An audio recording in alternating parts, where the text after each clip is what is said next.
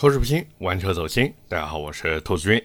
今天啊，我们来聊一台车，各位看标题也都知道了，就是宝马的全新 M2。那熟悉我的朋友其实也都知道啊，我虽然开美系车，但是在我的内心深处呢，其实住着一个 B 麦啊，也就是宝马粉丝。可能有朋友会好奇啊，那兔子你那么喜欢宝马，对吧？你为什么当时买车的时候没有买宝马呢？而且不仅第一台车没有选择宝马，就连我的第二台车也没有选择宝马。我估计很多朋友肯定会有这样的疑问，那不买的原因也很简单嘛，没钱呀。我买得起的宝马不够骚，够骚的宝马我买不起，对不对？就像我特别喜欢宝马的 M5，包括还有现在的 M8。可是这两台车卖多少钱啊？我买得起吗？我买不起呀。所以不是宝马不适合我，而是我的经济实力呢配不上宝马啊。那么作为一个啊，我们说伪逼们，现在我看到这个新的宝马 M2 出来了呢，说实话有那么一点点心动。但是转头看看价格呢，真的是一盆凉水泼到了我的这个脑门子上面啊。可能有人会说，哎，不对啊，兔子，新款的 M2 价格并不高，因为它只是卖到了五十九万九。那当然，这个价格是不含选配的啊。不过各位不要忘记一件事情，因为按宝马经销商的一贯作风，这台车肯定是加价的嘛，对不对？就比如我之前在二零二一年的第四十三期节目聊过那台宝马 M240i，那时候其实关于宝马 M240i 才刚刚有消息嘛。我还记得节目里面说，哎呀，我要当一次自来水，对吧？可是后来呢，宝马经销商真的是在我的脸上狠狠地扇了一巴掌呀！因为这车正式上市以后呢，各家 4S 店它都是争先恐后的加价卖车，哪怕直到今天，宝马的那个 M240i 上市多久了？你现在去问，你说，哎，你好，我想买这个车子，销售都会跟你说。可以，没问题。不过我们这车要加价。那你如果真的想买这车，对吧？肯定是要问一下加多少钱的嘛。那销售就会跟你说：“哎呀，这个我们这个加价不好说，不好说。”那你说：“哎，我加个一万两万可不可以？”这时候你得到的回复大概率就是：“不好意思，我们没有那么大的优惠。”因为就我身边看下来啊，那些买了 M240i 的人呢，少说都要加三万块钱。这个还是因为那个在途车的颜色不是特别的好，配置呢也不是特别的高，所以它的加价就比较低。那如果说 4S 店手里面现在有一台颜色也很好，比如说那个蓝色啊，或者是那个黑色的 M240i，然后呢它的配置选择也特别的棒，不好意思，这车你不加个七八万你都买不到手。问题是。M240i 它的裸车价多少钱呢？四十一点九八万。按理说，如果按它的指导价来买车的话，哪怕一分钱优惠没有，我呢再花点钱选一些选配，它的性价比也非常的高。可是就是因为加价，弄得整台车性价比一下子就没了。那转头再看看现在这台宝马 M2，刚才我也说了，它的指导价五十九点九万起。各位可以猜一下加多少啊？我给大家三秒钟的时间，三二一，答案公布。我问了一下经销商，你如果加价五万的话，那大概率啊能让你在今年的八月份提车。那像有的一些渠道商呢，它可以只加四万，而且能让你在三月份左右就提车。不过注意了，这些车源它都是自带选配的，所以你如果想根据自己的心情定制呢？不好意思，遥遥无期，而且该加价还是要加价，但是问题不大，我是觉得问题不大。如果你真的喜欢这车的话，对吧？少一点配置就少一点嘛。你可以永远相信中国的汽车后市场，只要你买车就没有它做不了的原厂升级。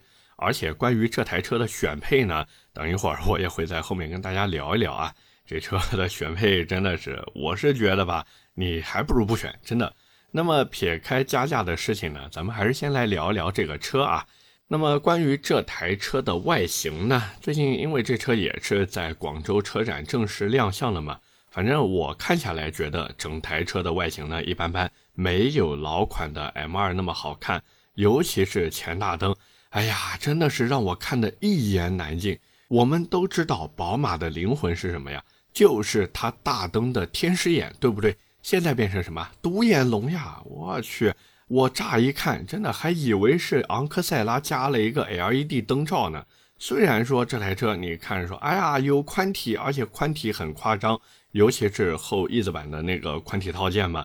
但是你这个前脸真的是对不起宝马这两个字呀。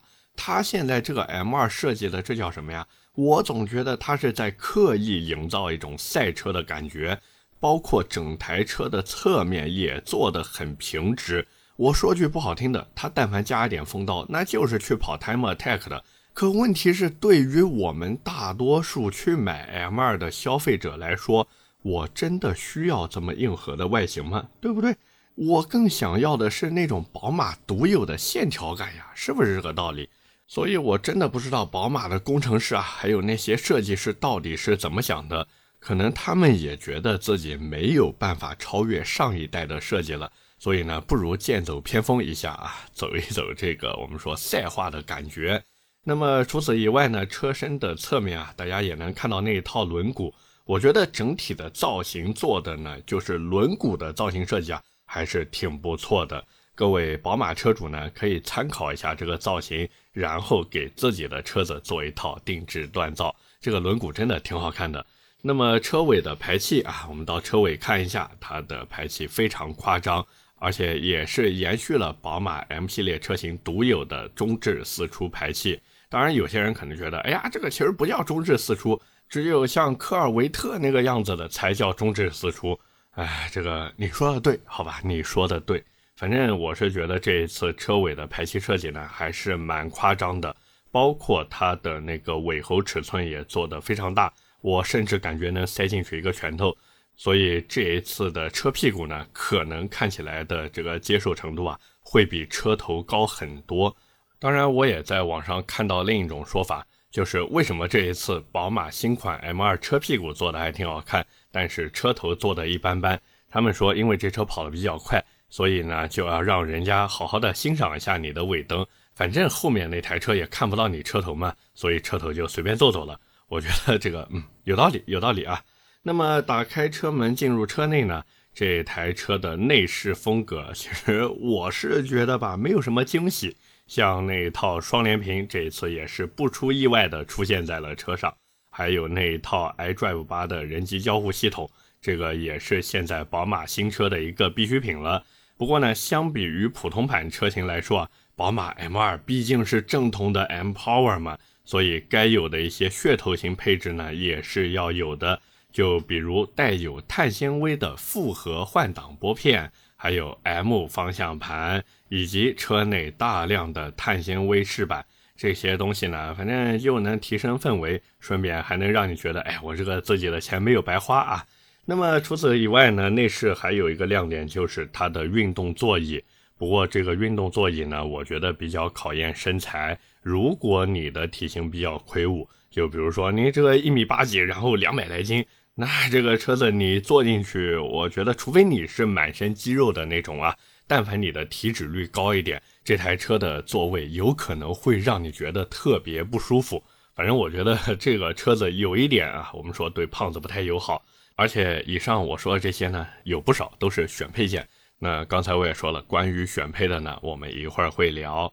那么除了外形和内饰之外呢，其实我也知道很多人关注 M2 是为什么，就是因为它的性能嘛。所以接下来呢，我们也来聊聊它的动力总成啊。先说发动机，和宝马 M4 同款的 3.0T 直六发动机，也就是代号 S58 的那一套，最大马力460匹，最大扭矩550牛米，这个数据真的非常夸张了。而且这一次传动系统据说啊有六 MT 变速箱，也就是六速手动变速箱以及八速自动变速箱，就财富的那一套。那反正我是觉得吧，对于大多数人来说呢，真的没必要去买那个手动挡版本。可能有人会说，哎呀，兔子不对呀，我买一个手动挡版本才能凸显我是一个真逼们，是不是？手动挡才能给我带来驾驶乐趣。可是这一次呢，也许不能如你所愿了，因为根据官标的零百加速成绩来看，这台车八 AT 的版本百公里加速四点一秒，手动挡的版本呢四点三秒。因为现在自动挡的换挡速度真的比手动挡要快很多了，而且各位别忘了，这个零百加速成绩都是专业车手跑出来的呀。作为一个业余爱好者来说，你买一个手动挡车型只会跑得更慢，不会跑得更快。所以不要成天讲什么，哎呀，手动才是灵魂，手动才是乐趣。对于大多数消费者而言，性能更强、操作更简单的自动挡变速箱才是真理。那么除了这变速箱以外呢？这次全新的 M2，它在底盘和悬架方面呢也做出了提升。就比如说配备了电控自适应悬架，只是我是不太喜欢这个东西啊，我觉得还不如来一套 KW 脚牙呢。各位说是不是？那么还有带无级变速器的电子转向以及主动差速器，这两个都是好东西啊，都是好东西，能有效的提升你的驾驶体验，顺便呢提升一下你的赛道成绩。所以我是觉得呢，你如果真的在意性能的话，那现在这台宝马 M2 应该能满足你的需求。那么聊完这台车本身呢，我们再来聊一聊选配啊。这一次宝马给出的选配单呢，你说多吧也多，说少吧也少，所以呢，在这边也是啊，一边念一边呢，跟大家分享一下我的一些想法。首先呢，就是一个卖你三千五的远程发动机启动，我觉得这个功能真的没什么意义啊。你买 M2 对吧？你要远程启动干什么呢？一个真正的 B 们是永远不会放弃让自己坐进去打火的这个机会的。你想想看，只有自己对吧？打开车门，坐到座位上，然后按下点火按钮，听着那个声音啊，叽叽叽叽，对吧？那才有仪式感呀！你让我远程启动，真的是，哎呀，太不懂逼门了。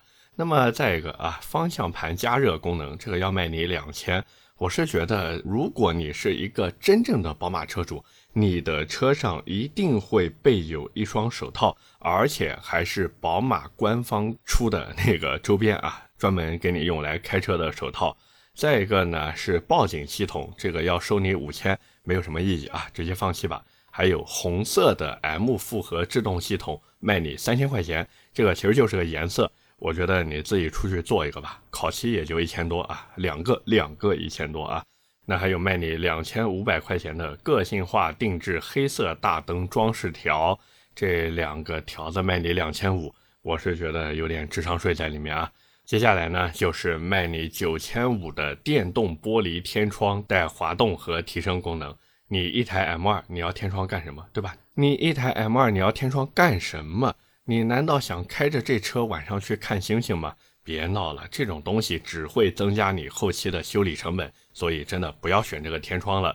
接下来啊，卖你两万六的碳纤维车顶，哎呀，两万六买个碳纤维车顶，我选择花五百块钱贴个碳纤维膜。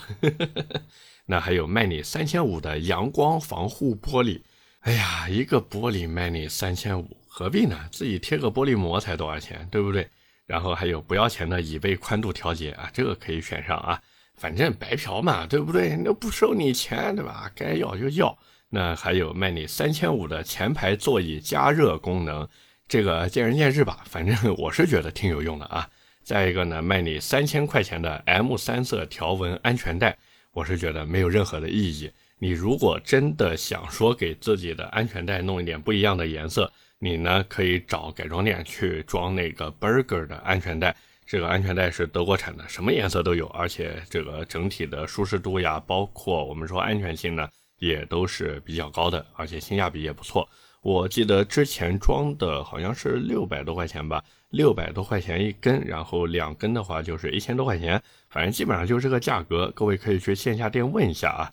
那么这车还有什么选装呢？还有一千块钱的 ETC 自动支付系统，这个我觉得可以直接忽略掉了。那还有行车安全辅助系统要卖你七千五，这个见仁见智吧，对吧？反正我是觉得，作为宝马 M2 的车主，你如果还需要行车安全辅助系统的话，你有可能真的不适合这台车，好吗？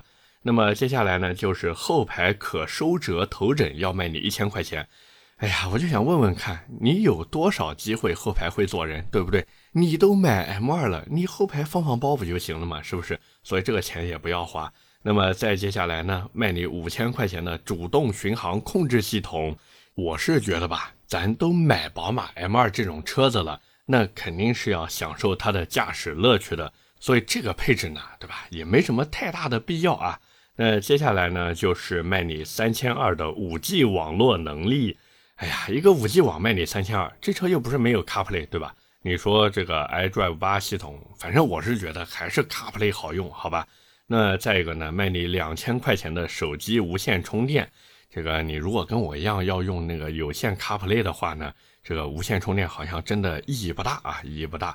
那再一个全彩屏式显示系统，也就是 HUD，要卖你一万零五百，这个我觉得看个人吧。你如果觉得那个 HUD 看起来比较舒服的话呢，那你就去选一个。但是如果你像我一样，一切都以实用为主的话呢，这个可选可不选。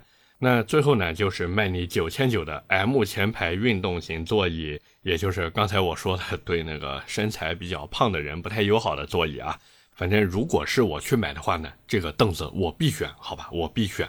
那么除此以外呢，宝马 M2 这次还会提供一个 M 赛道套装。这个套装呢，包括 M 碳纤维车顶，也就刚才我们说的两万六的那个东西啊，还有前排 M 碳纤维铜椅，Marino 真皮内饰，也就是更好的内饰，还有前十九寸后二十寸的双幅九三零 M 型轮毂，这是一个双色轮毂，而且还会给你搭配一套高性能轮胎。最后呢，就是里面还有一套碳纤维内饰。那包括还有一些小福利啊，就是如果你不选这个 M 赛道套装呢。你的车子最高时速会被电子限速在两百五十公里每小时。你如果选了这个 M 套装以后呢，可以提升到两百八十五公里每小时。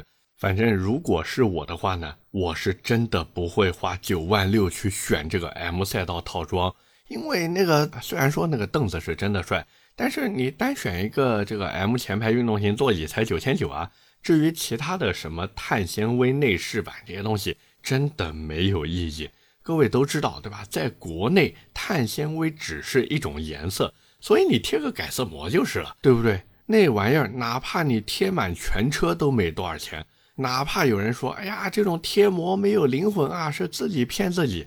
拜托，九万六一套，真的是不花你的钱，所以你不心疼啊？就光顾着口嗨是不是？而且你说这个，哎呀，选装完以后才能跑两百八十五公里每小时，来，我就问你。国内哪条路能让你跑到这个速度？我跟你说，就 M2 的这个原厂性能，我都怀疑，哪怕把这车放到上海国际赛车场里面，就是跑 F1 的那个赛道，这台车在大直道里面都不一定能崩到两百八十五公里每小时，因为那个大直道的距离可能真的不够。所以你要那么高的极速干嘛呢？对吧？你告诉我你要这个极速干什么？况且这玩意儿你还得明白呀。它是电子限速，那只要是电子限速，我跟各位说，大概率都有解除的方法。所以，如果是我来买宝马 M2 这台车呢，我的选配只会有 M 前排运动型座椅以及那一套前排座椅加热功能。我觉得这两个选配呢非常实用。至于什么其他的，哎呀，自己优化吧，对不对？那么除了这些选配以外呢，其实一般我们聊车也会聊一聊这个车子的竞争对手啊。那么这车呢，竞品其实也不多，奔驰那边的 S5 和 CLS5，那除了这个真的没了。因为奥迪那边的 RS3 呢，至少目前新款还没有来啊。其实我总觉得这样去对比呢，也是有问题的，尤其是去对应奥迪的时候，RS 这两个字母在奥迪的序列里面，那就代表着最高阶的性能了。啊，其实这么说也不对，它上面还有一个 R 八是吧？反正不管啊，就是性能车里面 RS 代表最高的性能，对不对？那你说用奥迪的 RS 三去对标 M 二，那人家奥迪用什么去对标 S 五 S 和 M 二 C 呢？所以 这个只能说吧，奥迪在低价位的性能车市场里面呢，还是差一点火候。当然，其实说白了，我还是觉得，哪怕把那个什么奔驰的 S 五啊、C R S 五啊这些车子拉过来。他们面向的也不是同样的客户，我就说一点，人家宝马 M2 两个门，而且还是两个无边框车门。那如果是大众 CC 的车主，应该能明白，对吧？这个无边框车门有多美好，是不是？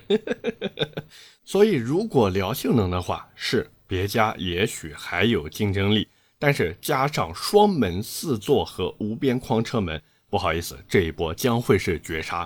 而这也是为什么买 M2 的呢，大多数都不太会去看奔驰或者奥迪。那买那些奔驰呀、奥迪啊，他们小钢炮的呢，也不太会去看宝马的二系酷配，就包括 M240i 呀，包括 M2 呀，或者是以后有可能亮相的宝马 M2C，就是在钢炮车主的眼里呢，他们觉得宝马的这个酷配造型是不伦不类的。那在宝马车主眼里呢，他们又会觉得，哎呀，你这小钢炮一点都不够骚，对不对？反正就是互相看不上啊。那如果让我来选的话，其实我在开头也说了嘛，我是一个 b 门所以我肯定是会选宝马 M2 的。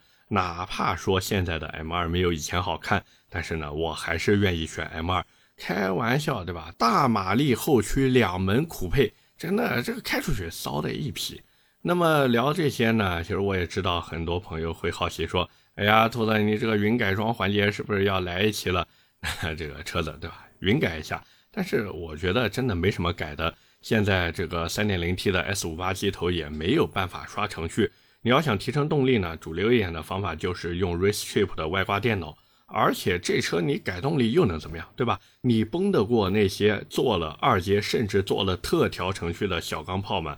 你这车原厂状态下，我不吹不黑啊，连人家一阶 S3 都崩不过，是不是？说白了，这台宝马 M2 它就不是让你用来崩的车子。它是让你开着去赛道里面刷新成绩的，所以你如果真的想提升的话，我觉得可以针对底盘系统进行一些升级，比如说更高性能的避震器，我估计 KW 那边肯定会有，对吧？包括欧林斯什么的，然后再针对底盘进行一些强化，比如各种拉杆呀、底盘杯式呀，这些都可以换上。那还有就是头段，头段真的可以考虑换一下。不过呢，各位也不要换直通。因为直通头段换上去以后，不仅掉低扭特别的厉害，而且那个味道是真的大。你换一套什么不亮灯的一百目呀、两百目呀，或者三百目这种头段都可以。反正品牌呢就选那些大牌嘛，常见的呢就像什么 FDE 呀、Mark Five 呀，还有 Armitrix 呀、J Bom 呀这些牌子。那小众一点的，其实有一个真的做的很不错，就是台湾那边的死动啊，就是死动排气。他们的头段做的真的挺好的，而且他们是长泽里面真的有马力机。我为什么知道呢？因为我跟他们老板认识，而且吃过饭。包括如果你熟悉之前在港珠澳那边的赛事呢，你应该也会发现，就是以前啊，以前很多车队呢也都会用死动的排气产品。所以这个牌子呢，虽然小众，但是性能绝对是 OK 的。各位，反正如果想改排气的呢，可以看看。不过价格确实真的贵，真的贵。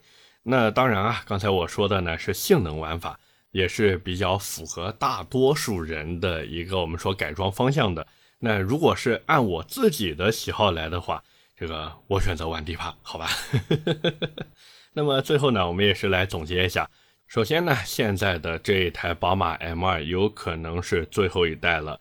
所以呢，受到大家的关注也是一件非常正常的事情。包括对吧？像在 EM 停产以后，就 EM 啊，不是 M1，是 EM 那台车子停产以后呢，宝马 M2 就变成了这个宝马旗下最小的性能车了。可能有人会说，哎呀，不对啊，兔子，这不是以前还有那个宝马的 M140i 什么的吗？注意，那个是 M Performance，我们这边聊的呢是 M Power，也就是正经的宝马 M 啊。反正是不是车子越小马力越大，所以乐趣就越高呢？这个我不做评价，各位可以发表一下你的看法。但是我知道的是，现在的 BBA 性能车真的越卖越贵，而且二手车的价格也都不便宜。我反正觉得这不是一件好事情，因为如果他们再这么弄下去的话，只会把性能车的距离和普通人越拉越远。可是这实际上是违背这种性能车的初衷的。因为这种性能车，它之所以最开始受到大家的欢迎，就是因为它能让你用更少的钱去买到更好的一个驾驶体验。可是现在呢，对吧？反正 也就成了一个小众和有钱人的选择了。包括像我刚才说到的这个二手车的问题啊，反正我是觉得呢，这台 M2 它后期的保值率应该可以参考一下老款车型。那如果各位关注过老款 M2 的价格，我估计你不难会发现啊，就是老款的 M2 呢，现在已经有骨折的感觉了。可是有另外一台 M2，它还是价格特别的坚挺。什么车呢？M2C。所以这也是为什么直到今天呢，我对现在的这台新款 M2 也没有那么强烈的心动感。因为我知道宝马它肯定会把 M2C 推出来的，也就是那个雷霆版的 M2。那你说这个钱都花了，对吧？为什么不等一等 M2C 呢？因为 M2C 它才是宝马二系的天花板车型。这个 M2 这车吧，我是觉得，反正我之前一直念叨一句话，就是但凡你对现在的 M2 哪怕心动一秒，都是对以后 M2C 的不尊重。当然，假如你本着早买早享受的心态，或者说害怕这一代 M2C 和以前一样，就是颜值没有 M2 那么高，又或者呢，你觉得哎呀，我不需要那么强的性能，我觉得 M2 就已经很够用了。OK，那你就去买吧，毕竟这宝马 M2 它也是正统的 M Power 车型，而且它的性能也对得起 M Power 这几个字。OK，那么今天关于宝马 M2 呢，我们就先聊这么多，下面是我们的留言互动环节。那么上期的节目呢，我们聊的是凯迪拉克 GT 四。第一条留言来自是兄弟砍三刀，他说：“我只关心 GT 四的顺口溜啥时候出，就比如金牌技师身上舞，只因我开 CT 五，凯迪拉克布拉克只拉妹妹和模特这样的。”哎呀，这个其实我在上期的评论区呢也给他编了一句啊，我说：“浴池水温我先试，只因我开 GT 四。” 我也不知道我编的到底怎么样，反正各位可以点评一下，好不好？第二条留言来自七两二钱小经理，他说想问一下，听说凯迪拉克 GT 四是特供车，这事儿是真的吗？这个，嗯，真的真的。然后他说凯迪拉克要在二零三零年前啊转为豪华纯电，以后的燃油 CT 六呀、叉 T 四呀、叉 T 五呀这些新的换代或者改款，是不是都会变成特供车？以后还会有新的燃油全球车型吗？其实我觉得这种什么在二零三几年，对吧？包括二零三零年前怎么怎么样，这些东西看看就好，谁都不知道以后会变成什么样子，对吧？真的不要纠结，除非说凯迪拉克自己想不开，或者呢，因为一些政策影响的，他呢没有办法卖那个燃油车，包括一些加了四十八伏轻混，甚至是混动的车子。就除非是这种情况，它才不会出这个新的燃油车型，对不对？最后一条留言来自 Nicholas 十八，他说：“兔子其实可以参考一下有一个人的模式啊，就是直播啊，因为我上一次聊到那个直播的问题啊，他说直播问题稍微深度的解答，然后用另一个相机保证收音和画质的情况下录制，这样呢可以输出短视频。”有合适的话题，也可以出一些脱口秀的内容。我觉得这个方案呢还是不错的，我也是在考虑当中。反正不管怎么弄呢，这到时候再看吧，对吧？我也是在筹备当中，现在也没个准。那各位如果有什么好的建议和想法呢，也是欢迎给我发私信，好不好？真的谢谢你们。OK，那么以上就是我们今天这期节目的全部内容了，也是感谢各位的收听和陪伴。我的节目会在每周二和每周四更新，点赞、评论、转发是对我最大的支持。各位如果还有什么想听的车或者想聊的话题，也欢迎在下方评论区留言。我们下期节目接着聊，拜了个拜。